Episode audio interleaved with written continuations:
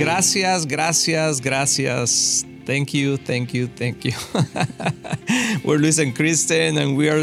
I'm just grateful today, Han. It's a good time to be grateful. I know, and specifically because we're talking about gratefulness mm-hmm. and how powerful it is mm-hmm. to have a grateful heart. It's so much more powerful than what we can imagine. Sometimes I we could th- see it just as like good manners. Say thank you right? And then we right. teach our kids to say thank you. We grow up thinking it's it's polite to mm-hmm. say thank you, but I've been like reading about it in scripture more more specifically, and it is way more than just good manners. It is important because it opens a door to the so supernatural, to the blessings of the Lord, to mm-hmm. the grace of God.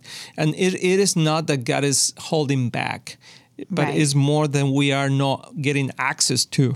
Mm-hmm. It's two different things because God's mercy is there every morning. Yes. His mercy uh, flows out of His throne to us every day, but sometimes we miss it. And the reason that we missed it is because we're not grateful. Mm-hmm. We're not. We don't have that gratitude in our hearts, and we just focusing ourselves on what is wrong, what we don't have, what my wife did to me today, what mm-hmm. my kids have done, and we can go on and on and on every day about the things that we're missing or the things that are going wrong, and forget yeah. about his his gratefulness, his mercy, and, and, and his goodness, and his goodness, and, and, to be grateful for that. So, yes. just starting off, we are super grateful for everyone who's listening yes. to us today, to have the opportunity to be here, um, to have. Yeah, thank you for listening to yes. us. You know, I mean, that's that's amazing. Mm-hmm. That even if it is one person, thank you. Especially if it is one person, thank you so much. thank you so so much for listening uh, to us. Yes, that's true.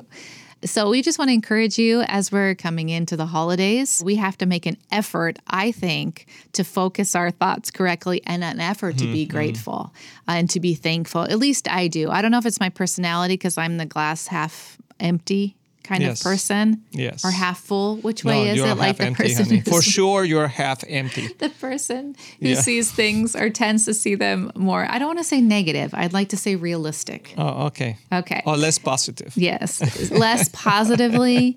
Um, yeah, that's me. And so I tend to, you know, I'm to the thing that went wrong instead of what went right. You know, and and so the Lord's been training me mm-hmm. uh, um, and reminding me so much about how powerful it is to give mm. thanks yes. and to have that attitude of thanksgiving. Yes. There's an, a verse that I was just read the other day and it kind of like stuck with me. I'm like, wow, this is really powerful.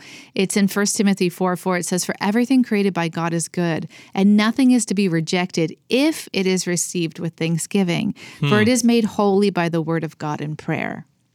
So we see this connection between the if, like, okay, we we can receive everything as good from the Lord if we receive it with thanksgiving. Otherwise, we have the tendency to want to reject it. Totally. So, our thanksgiving is like key to us to be able to receive the goodness of the Lord. Mm. And then it's also connected to God and to prayer.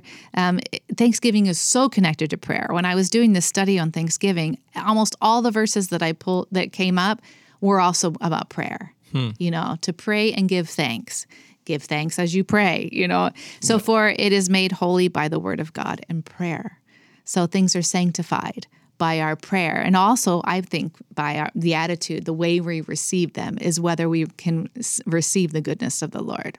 Well, it's because there is a big. I love that verse. Can you repeat the the the verse? First Timothy four yeah. four okay. four, and he was talking about um, being uh, eating actually talking about receiving food to receive it with Thanksgiving. We're mm, going to do that mm, on Thanksgiving for sure. Mm, um, but it says everything can be received with Thanksgiving by those who believe and know the truth. Mm.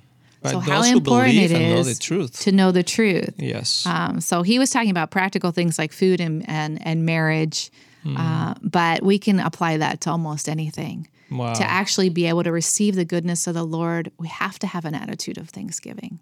Yes, I'm it's grateful. so powerful. I'm grateful for you, Han. Thank you. Yeah. Me too. No, I'm honestly grateful. But and one thing I was just thinking as you were talking is that uh, the difference between happiness and and and joy.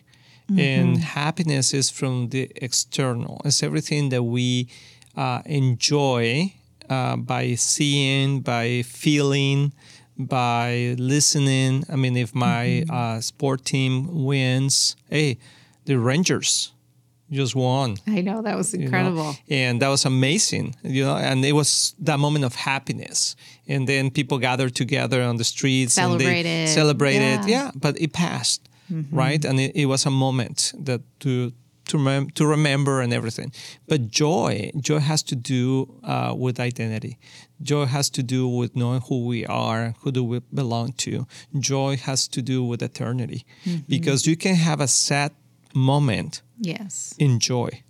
You can still you can have a loss, you can have a situation that's really hard and, and brings sorrow in the moment, brings pain, brings uh, sadness, but you still remain joyful to know that this is not the end, that there is a, a glory coming from the Lord, you know, that we're going to be one day in heaven. That, I mean, if you want to really maintain your joy, and uh, it has to be in the Lord. That, that is, as a matter of fact, it says the joy of the Lord is your strength. So in the middle of this, of the hardship, you still can be joyful and that doesn't mean that you- you're going to be laughing and you no mm-hmm. but you can you know who you are you know who you belong to and you know who god is and that he's faithful to his promises mm-hmm. and today probably was a really bad day but Yes. tomorrow will be better because you have Yeah. god in your life and that's a key to Thanksgiving. Yes. that it's it's all connected. If you do a study on it, Thanksgiving, joy, peace, prayer, it seems to be all all connected in some way in the mm-hmm. spirit. And we like to like separate things and like, oh, I'm just going to work on my peace right now, or I I, I want to like like you said have uh, pray more, or I want to have joy. And really, it's all in the same bucket for God. And it's just knowing who we are in Him. and if you're not joyful you don't pray i mean normally i mean like um, if you're sad i mean Right. normally i mean you can go before the throne throne of god and say god i'm sad but really when you when you lose your joy Mm. you lose a lot of things. You you, lose the, the sense of uh, appreciating the little things the mm-hmm. good company and the friendships. Mm-hmm. Uh, all those things are things that are super important to understand that the the key factor here is to be joyful and to to really see things for what they are and mm-hmm. people for who they are and not just for what I'm missing. And when we realize that, I think we live differently. So you're connecting Thanksgiving and joy. Like, yes. Yes. And prayer. I mean, like uh, our communion with the Lord will be a lot stronger if we're grateful. Yeah. because we, as a matter of fact, it says, "Come with an uh, with thanksgiving to the throne of God." So the way to enter into His presence is with thanksgiving. Yeah. Yeah. They, we can't separate all of I think we can't separate them because they're actually like part of them are fruits of the Spirit. And it's one God, one Spirit, you know, who joins us. And that's why it's also connected. In Colossians 3, I'd love to give this exhortation because it's so good and it kind of it wraps all these things up. Uh, Colossians 3 15 says, And let the peace of Christ rule in your hearts, to which indeed you were called in one body, and be thankful. Let the word of Christ dwell in you richly, teaching and admonishing one another in all wisdom, singing psalms and hymns and spiritual songs. That's talking about joy, with thankfulness in your hearts to God. And whatever you do in word or deed, do everything in the name of the Lord Jesus, giving thanks to mm-hmm. God the Father through him. So in this exhortation, three times it talks about Thanksgiving.